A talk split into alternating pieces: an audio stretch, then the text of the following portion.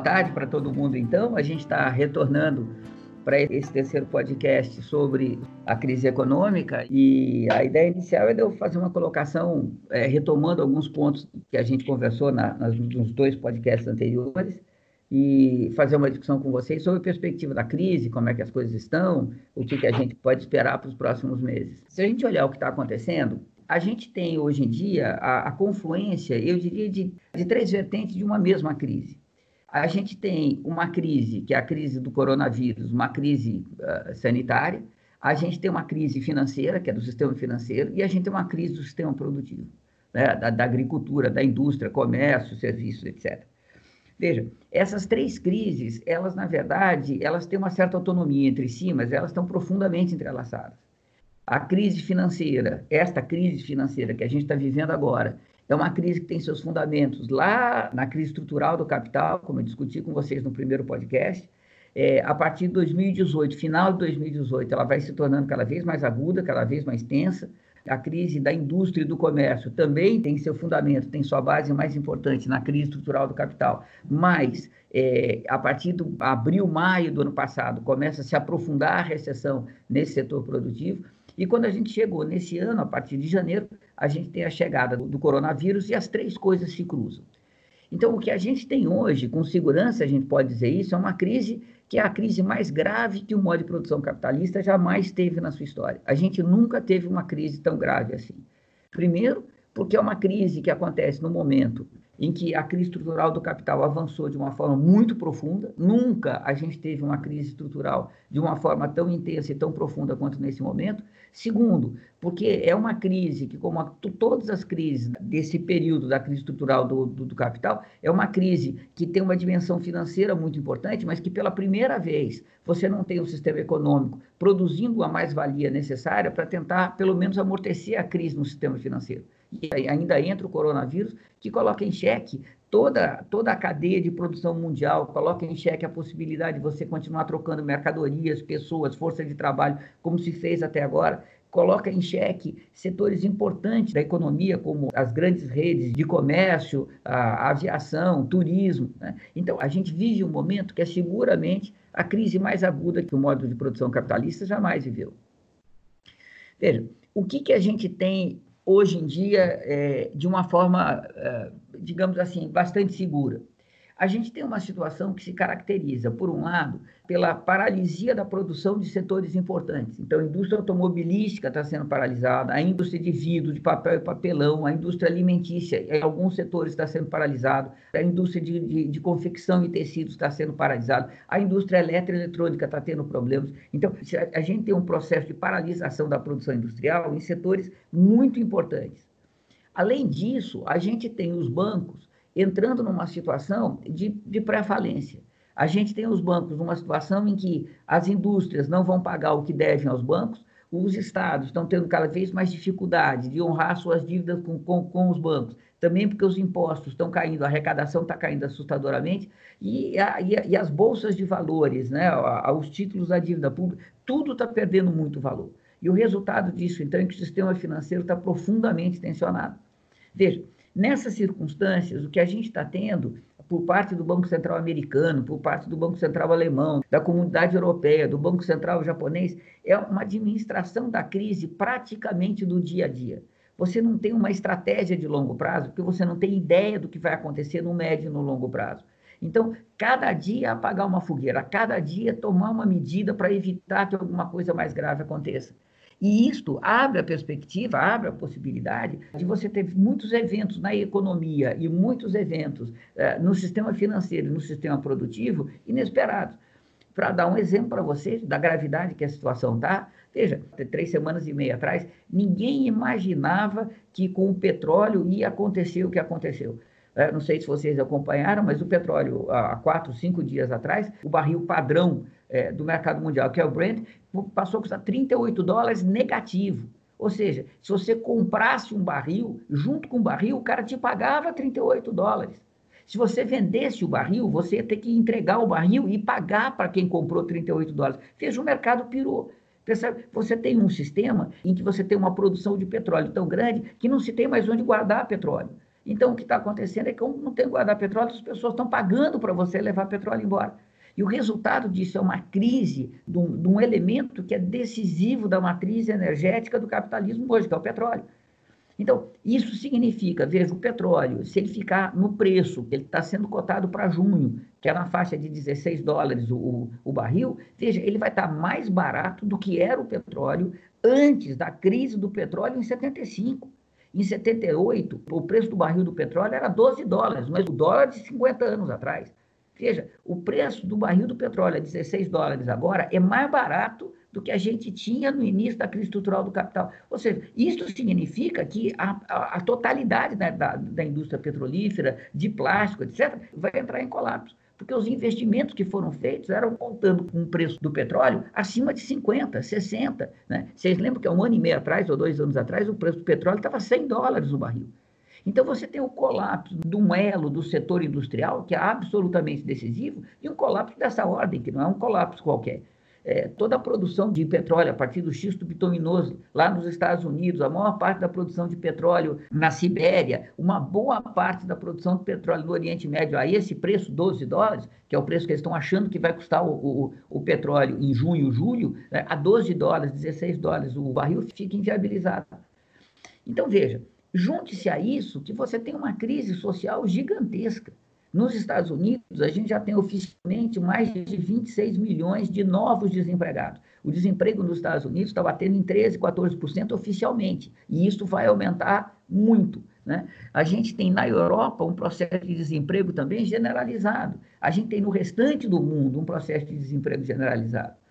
As coisas estão ficando mais, tão graves, tão graves. Eu não sei se vocês acompanharam esse dado, mas está ficando tão graves que está se prevendo que esse ano vão morrer 265 milhões de pessoas de fome. Isso fazia 60 anos que não morria tanta gente de fome. Então, além de tudo, veja, você tem uma crise social de grandes proporções de andamento. Oh, junte tudo isso com uma crise ecológica que não para de crescer. Os dados são aterradores. O degelo da Antártica e o degelo do Ártico, esse ano, são os maiores que a gente já teve nos últimos anos. Se espera esse ano um processo de, de queimada lá na Califórnia, de incêndio lá na Califórnia, que vai ser o maior da história. A gente acabou de sair de um incêndio gigantesco lá na Austrália. A gente está tendo uma crise, é, uma, uma epidemia de um vírus que está matando cavalo pela Ásia inteira. Veja, não tem nada que está andando, percebe? O planeta inteiro está entrando em, em desarranjo. Né? E isso significa, veja, uma, crise dessas proporções, uma das qualidades que ela tem é que ela vai gerando casualidades, ela vai gerando acontecimentos inesperados, um depois do outro. Né? Então, eu diria que a gente vive um momento em que a crise é muito profunda. E a única coisa que a gente pode ter completa segurança é que ela não vai diminuir nos próximos seis meses. Essa crise ela vai tender a se aprofundar cada vez mais, nos próximos seis meses, eu estou pensando até setembro, outubro, né? e o resultado disso, é a única certeza que a gente pode ter é que a indústria vai ficar mais paralisada, que os bancos vão ficar, o sistema financeiro vai ficar mais, mais tensionado, se é que não vai quebrar. Né? Por enquanto, o, o agronegócio está indo relativamente bem, porque comida todo mundo precisa, tá certo? mas a gente não sabe até quando isso vai continuar é, não tem nenhuma previsão de como a pandemia pode de fato evoluir, porque ninguém sabe é, quanto tempo de imunização quem já pegou a doença vai ter. Isso é um dado que, primeiro, não se sabe se imuniza, e depois não se sabe quanto tempo que a imunização dura. Então, a gente também não sabe se vai ter uma segunda onda, uma terceira onda, uma quarta onda, até chegar uma vacina, chegar um remédio, ou se imuniza a população e pronto, tá certo? Você não tem mais retorno. Vai ser algo tipo dengue, tipo zika, tá certo? Que vai e volta, ou é uma coisa que simplesmente passa uma vez e não dá mais, né? Então, isso tudo faz com que a perspectiva seja muito ruim. Então, veja, o que, que eu tô, o que, que eu estou conseguindo perceber para as próximas semanas, o que eu estou conseguindo perceber para os próximos meses. Mas isso que eu vou dizer para vocês, com certeza, é uma coisa muito otimista, porque a cada dia que tem, as notícias são piores, e são piores num grau que a gente não consegue imaginar o quanto vai piorar, né? Veja, o que, que eu consigo perceber? A gente vai ter aqui na Europa uma paralisação da produção e uma recessão econômica muito profunda. Veja, é, alguns estudos dos bancos centrais, dados oficiais, estão falando uma recessão de 6%, 7%, o que é muita coisa. Mas tem alguns estudos apontando que em países como a Itália, por exemplo, como a Espanha, como a Grécia, a gente deve ter uma recessão da ordem de 15%, 16%. O Piketty deu uma entrevista semana passada dizendo que para ele não seria surpresa uma recessão na comunidade europeia da ordem de 15% a 18% esse ano. Então, vai vir uma recessão europeia de grandes proporções os Estados Unidos, tá certo? Algumas projeções estão falando uma recessão de 30%, outras estão falando uma recessão de 12%. O Banco Central Americano está falando uma recessão de 6, 5,5%, 6%, mas certamente vai ser mais do que isso. A China, veja, não sei se estão acompanhando isso, a China que todo mundo esperava que tivesse um crescimento positivo esse ano, deve ter um crescimento negativo. Né? Então, também a gente vai ter uma recessão lá, e a dúvida é se a recessão na China vai ser 1%, 2%, 3%, mas a previsão de que a China cresceria 2,5% parece excessivamente otimista. O Japão está falando uma recessão de 3%, mas também é do Banco Central, provavelmente é um número muito otimista. Veja, se estas economias todas entram em recessão, o restante do mundo entra numa recessão ainda mais profunda. Veja, o restante do mundo entra numa recessão ainda mais profunda e há que se levar em consideração que o andamento da pandemia está sendo muito diferente nos países capitalistas centrais e nos países periféricos. Nos países periféricos não chegou ainda. Então, ainda a gente não teve para valer epidemia, nem em Bangladesh, nem em Tailândia, nem no Vietnã, nem nas Filipinas, tá certo? Nem na América Latina. Isso vai chegar ainda. A previsão que eu estava lendo outro dia, a previsão é que isso vai acontecer entre agosto e outubro.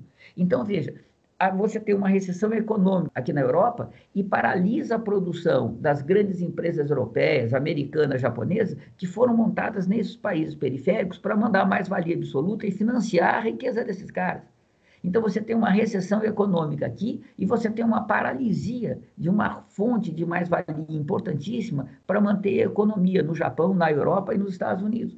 Então vocês percebem que essa é uma crise que vai se potencializando. Né? Veja, se a gente colocar isso de lado e a gente pensar o que está acontecendo do ponto de vista político, a situação é muito complicada. É, aqui na Alemanha e na França, a situação é um pouco mais tranquila, mas na Itália a situação está muito difícil. Na Inglaterra, a, a, o primeiro-ministro Johnson está cada vez mais está cada vez mais encurralado. É, o The Guardian denunciou há poucos dias atrás, dois ou três dias atrás, que eles entregaram todo, todo o processo de compra e distribuição do material de segurança dos trabalhadores em saúde a uma empresa privada, era uma empresa privada é, alemã que no meio da crise foi comprada por uma, por uma empresa americana, que no meio da crise vendeu para uma crise por uma empresa inglesa e que a coisa está completamente desorganizada. Né? E é um governo, vocês lembram, que optou no início para não fazer prevenção nenhuma e está acontecendo na Inglaterra o que está acontecendo. Bom, o Trump lá nos Estados Unidos nem tem que comentar com vocês a situação que ele está conduzindo o país. Bom, o caso brasileiro, hoje com a queda do Moro e tudo mais, vai se tornar mais agudo. Mas veja o que eu estou tentando mostrar para vocês. A gente tem uma crise econômica do sistema financeiro, uma crise do sistema produtivo, uma coisa alimentando a outra, e a gente tem uma instabilidade política no mundo muito grande. Isto tudo significa, veja, que a única perspectiva que a gente tem no curto e no médio prazo, no curto e no médio prazo, é dessa crise se aprofundar. Eu não acredito que vai ter nenhuma, não consigo enxergar nenhuma possibilidade da crise melhorar significativamente, da gente chegar em outubro com a produção retomando, né, a gente saindo da recessão econômica, o sistema financeiro se reequilibrando. Eu não consigo ver nenhuma possibilidade disso. Veja, qual que está sendo a proposta que parece que vai se impor nos bancos centrais mais importantes? A proposta está sendo, eles não dizem com todas as letras, mas a proposta é abandona o neoliberalismo e a gente passa a adotar uma política de pesada intervenção econômica. A ideia deles, então, é de você imprimir dinheiro desesperadamente, jogar dinheiro no mercado, comprar o que for necessário comprar para não deixar as ações e uh, os títulos da dívida pública caírem muito e, desta forma, tentar segurar o sistema financeiro e o sistema econômico. Veja, se isto vai ser possível ou não, a gente precisa esperar para ver. É, no médio prazo, no curto prazo e no médio prazo, pode ser que seja possível. Mas isso necessariamente gera uma pressão inflacionária muito grande, porque na medida que você tem muito dinheiro lá no mercado, veja, o dinheiro vai perdendo preço, ele vai perdendo valor. E o resultado disso é que você tem né, o preço das outras mercadorias que não são dinheiro sobe. Então você passa a ter um processo inflacionário. E um processo inflacionário, nesse momento como a gente está vivendo, é terrível. O processo inflacionário ele tem uma dinâmica própria. Você espera que vai ter uma inflação de 10%, você aumenta, você aumenta o seu preço em 10%. Isso significa que a inflação de 10% esperada já não é mais esperada, é presente. Aí você, então você tem um processo que alavanca a própria concorrência, alavanca esse processo inflacionário, sem que o Banco Central consiga controlar. A única coisa que o Banco Central pode fazer nessas circunstâncias para controlar a inflação é aumentar a taxa de juros. Mas nesse momento da crise econômica, ele não pode aumentar a taxa de juros. Pelo contrário, ele tem que rebaixar a taxa de juros. Então, vocês percebem que a situação é extremamente grave. Então, eu diria, veja que até setembro, outubro, o que me parece o mais provável é que a gente tenha um aprofundamento brutal da crise econômica. Veja, os reflexos sociais e políticos desse aprofundamento vão ser grandes, certamente. Não dá para a gente saber exatamente como é que vai acontecer num país como o Brasil, como é que vai acontecer na Colômbia, como é que vai ser no Chile, como é que vai ser nos Estados Unidos, aqui na Europa, né, na, na, lá na Itália, que a situação é mais grave, mas a Espanha, a França, a Alemanha. Veja, não dá para a gente saber exatamente, mas o certo é que a gente vai ter um aumento da tensão social muito grande. Junte a isso que a miséria e a fome no mundo vão aumentar uma barbaridade. E como em toda crise econômica, mas nessa de uma forma especial, você vai ter um processo de concentração da renda. Eu estava lendo no The Guardian de hoje, é, hoje é 24 de abril, no The Guardian de hoje tem uma reportagem longa, eles mostrando que o 1% mais rico dos Estados Unidos ficaram 10% mais rico desde janeiro até agora. A riqueza dos 1% mais ricos aumentou em 10% enquanto você tem a ameaça de 265 milhões de pessoas morrerem de fome esse ano. Então, vocês percebem que é um desequilíbrio do sistema que vai se tornando cada vez mais agudo. E isto tem consequências, tanto sociais quanto consequências políticas. Então, eu diria o que a gente pode prever, o que a gente pode aguardar para os próximos meses é o aprofundamento da crise. A pandemia deve piorar de forma diferenciada, mas a pandemia deve piorar em escala mundial. Né? A gente está caminhando para um mundo que vai se tornar cada dia mais inseguro, cada dia mais novidade, cada dia mais coisas inesperadas. A crise vai se aprofundar. Saber lá eu onde isso vai acabar. A impressão que eu tenho é que a gente nunca teve tão perto da barbárie. Lembra, Messaros? Que falava, né, a humanidade vai ser socialismo ou barbárie se a humanidade tiver sorte, porque se tiver azar, a gente destrói a nós próprios, né?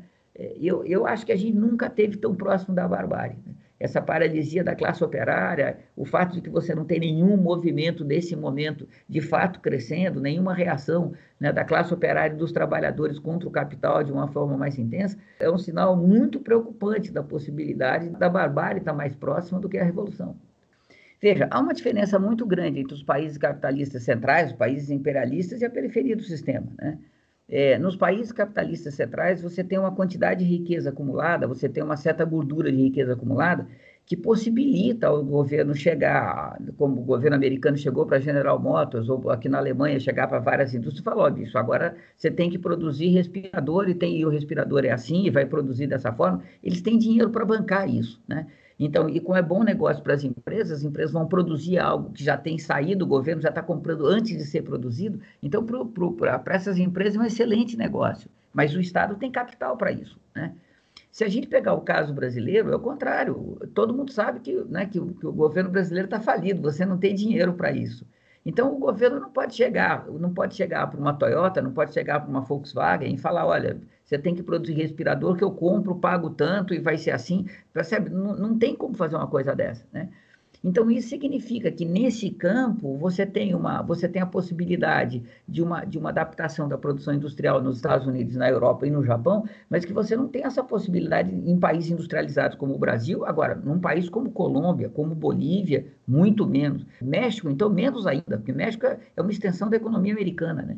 Então, menos ainda, né?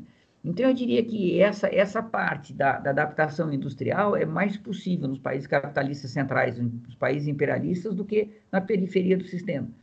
Quanto à questão da testagem, você tem dois problemas decisivos. O primeiro problema é que você não tem ainda um teste efetivamente confiável. Né?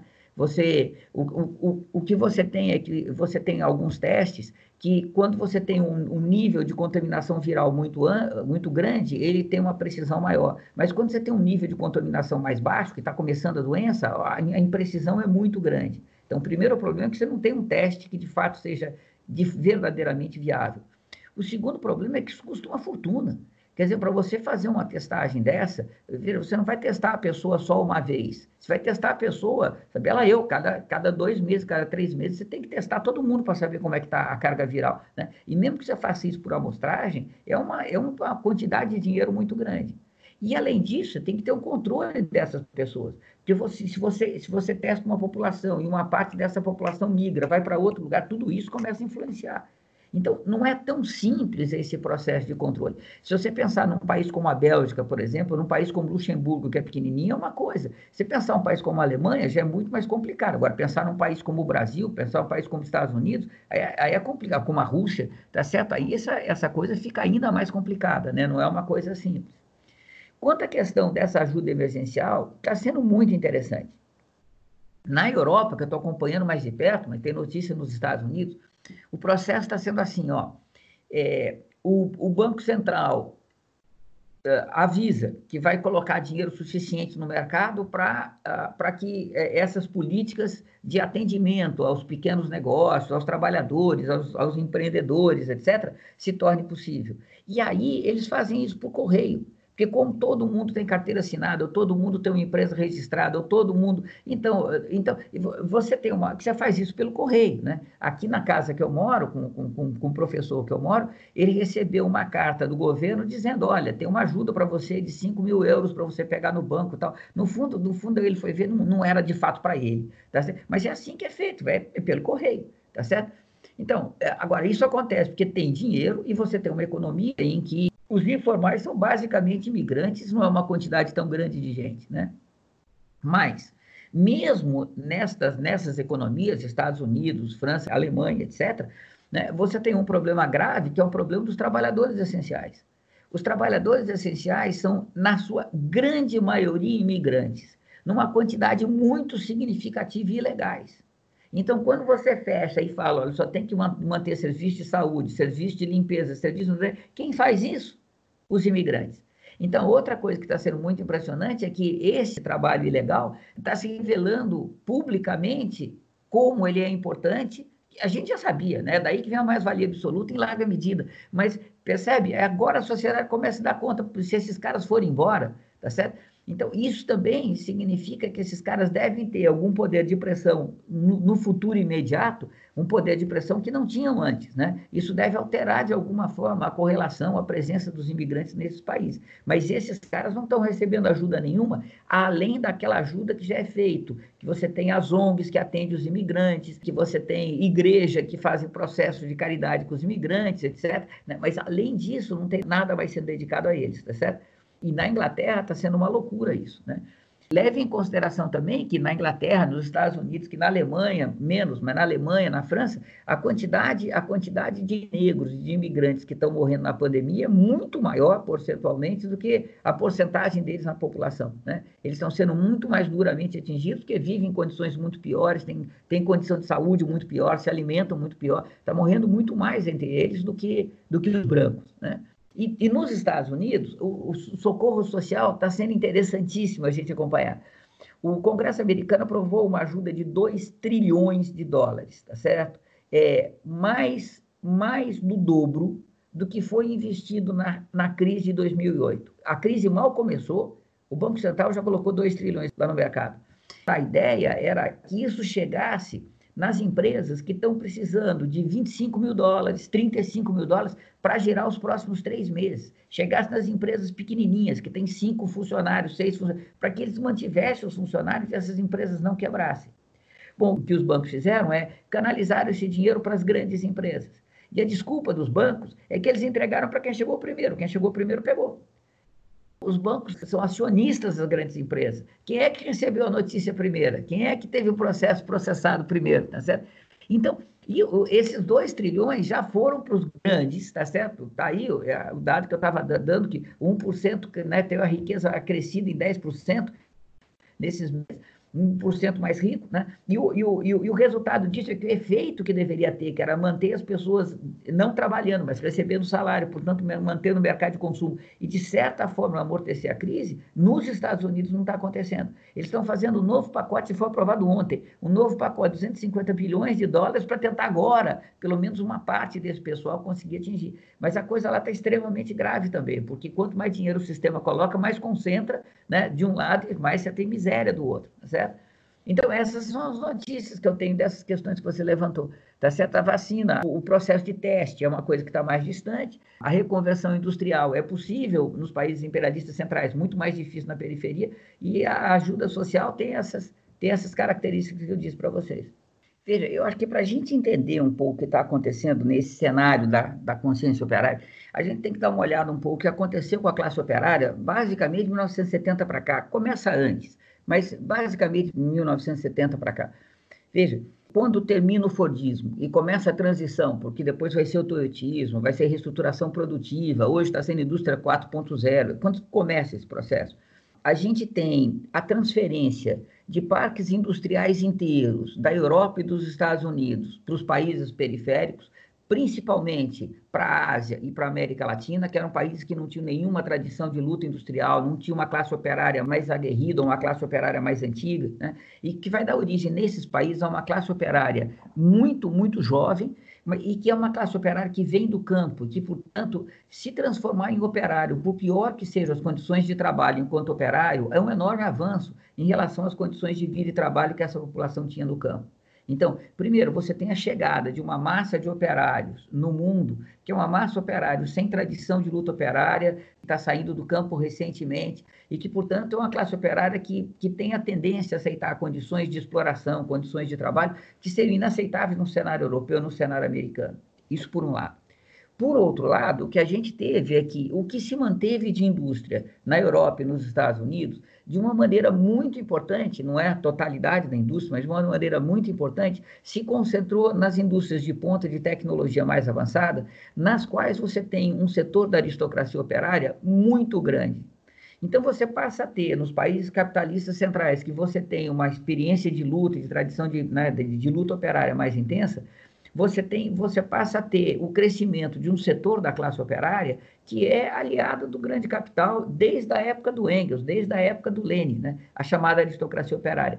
Vocês, vocês se lembram que a aristocracia operária é aquela camada da classe operária que é mais especializada, recebe um salário melhor, tem uma estabilidade maior no emprego e que participa do mercado de, de consumo de uma forma mais intensa.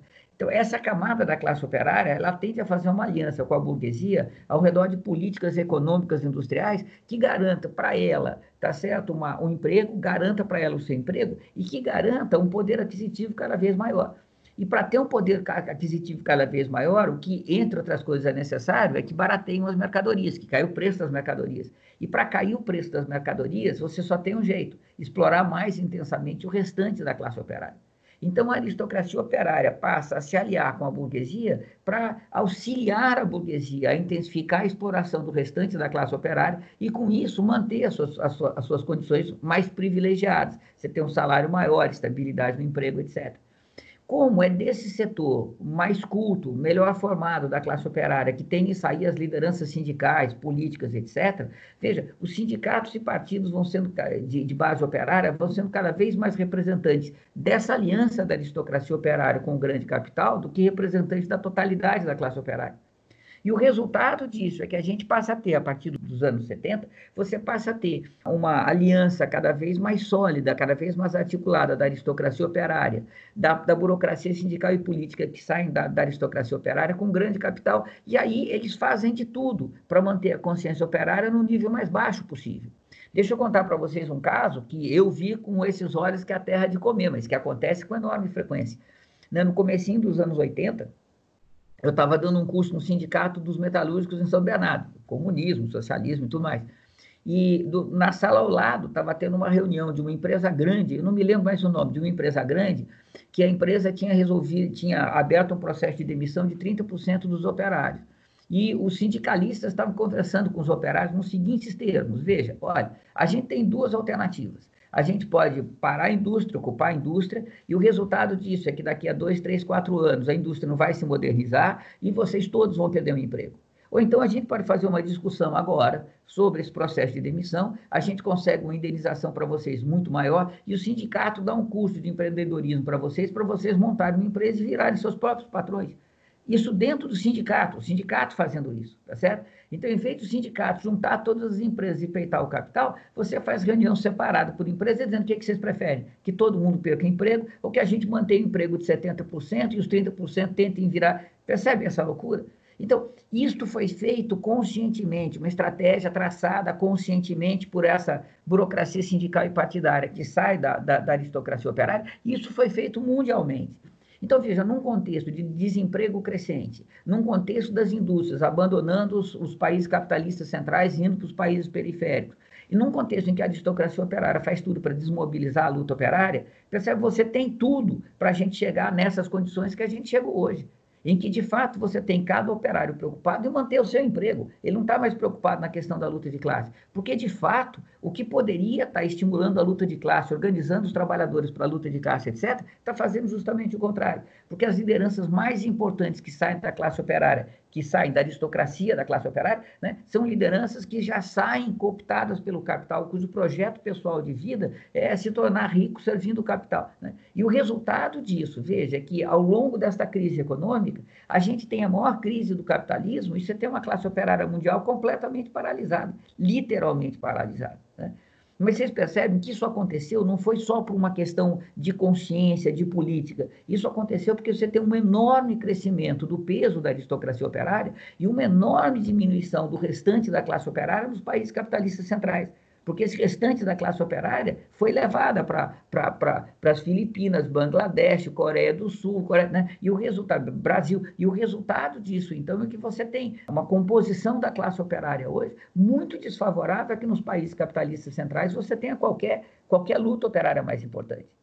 Mas isso tem uma outra consequência de, de médio ou longo prazo que é, na medida em que os países periféricos estão se industrializando e na medida em que você vai gerando uma classe operária importante nesses países, veja, esses países que tradicionalmente eram os mais atrasados e que, portanto, na eventualidade de uma revolução, seriam o, o seriam berço da contra-revolução, seriam o apoio da contra-revolução, agora passa a ser outra coisa você passa a ter esses setores mais esses países mais atrasados com uma classe operária que está sendo barbaramente explorada e que provavelmente vão ser os combatentes mais aguerridos, mais duros, mais, mais, mais inteligentes, mais organizados na eventualidade de uma revolução.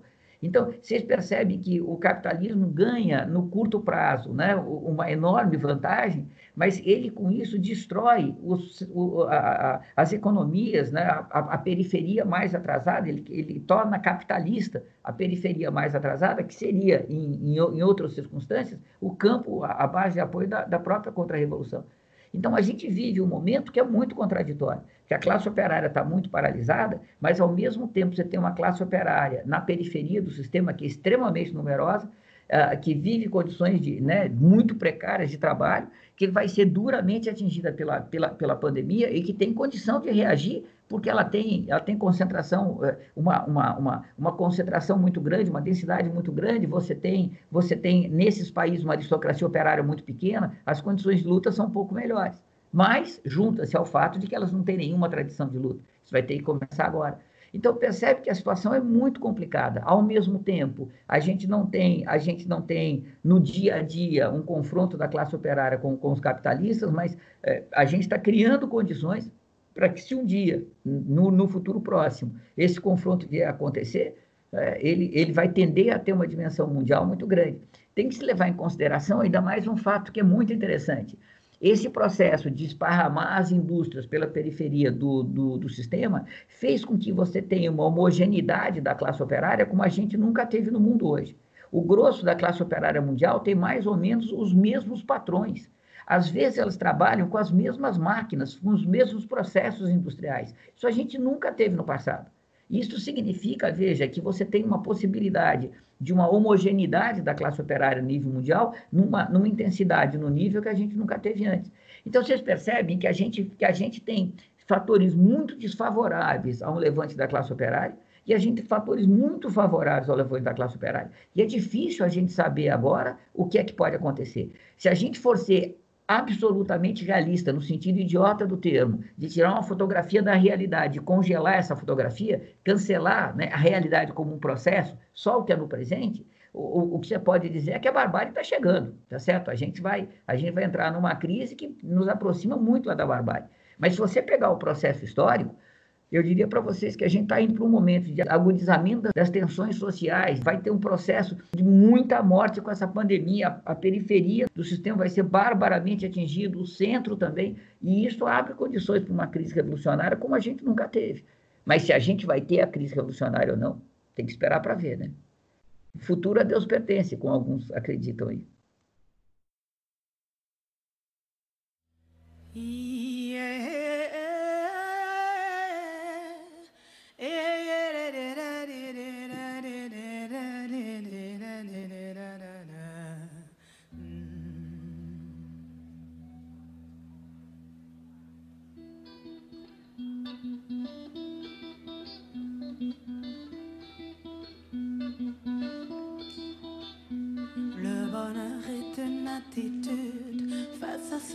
se passe qui fait souffrir,